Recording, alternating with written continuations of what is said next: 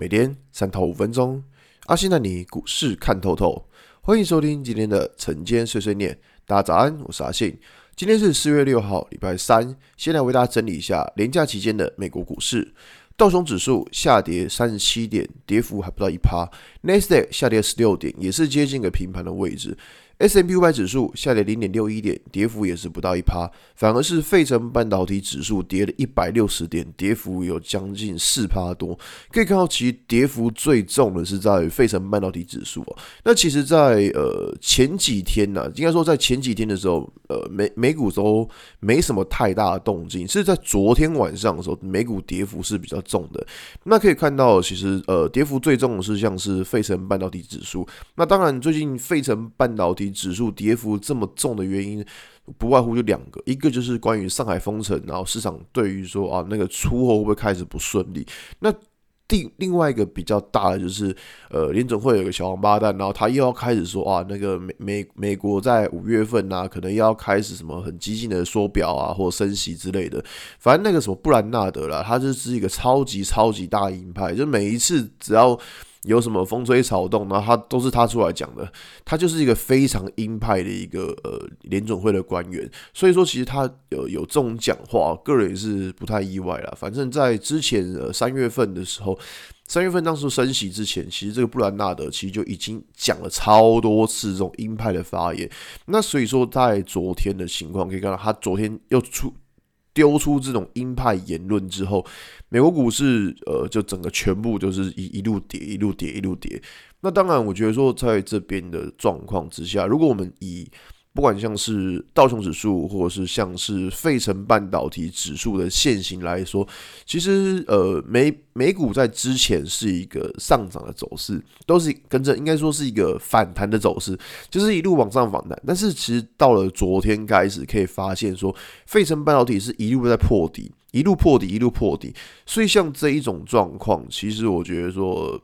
整个线型来说就没有这么的漂亮了。讲实在，就是说你会去思考一下，说之前这种美股一路上涨的反弹走势，会不会已经告一段落，然后转成是一个盘整的阶段？所以说，在这边的操作，如果美国股市的走势不怎么样的话，那当然要思考，就是说会不会影响到我们的台台北股市。好，那台北股市台湾这边的话，在连假期间，我如果我们用富台指来看的话，大概也是一个平盘的状况吧，就是没有什么太大的涨幅。所以说，其实今天你说开盘要受到美国股市的影响嘛，我觉得有啦，但有限，因为富台指在假日的时候其实就是一个平盘附近。那当然，就这边就是看我们自己台湾要怎么走了。那如果以台湾现在的状态来说，其实呃。我我觉得本土疫情就是大家会看到本土疫情一直在扩大，所以大家会很害怕说啊，那本土疫情爆发会不会影响到就是全市，因会影响到我们自己的股市？呃，我相信或多或少会啦，但是你说要到之前这么的恐慌吗？我个人觉得，嗯，应该还不至于啦，因为其实大家对于本土疫情。就是虽然很害怕，但是可以看到蛮蛮多都是所谓的轻症或者是无症状者，所以我觉得再害怕应该会有个极限。那只是说我们以线型来说的话，可以看到就是指数下方这一条两百均线，这条均线其实对于指数来说蛮重要的，因为过去前几次。碰到这一条均线都有守住，所以说在接下来去判断一个条件，就是说这一条均线它不能够被跌破。如果这条均线又跌破，那你就要去思考，就是说这个盘可能呃就是会出现一种就是可能比较大幅度的一些回档啊或震荡之类的。所以在这边操作还是老话一句啦，说你说这边要放大资金来做，凭良心说真的很难啦。这边要你要用。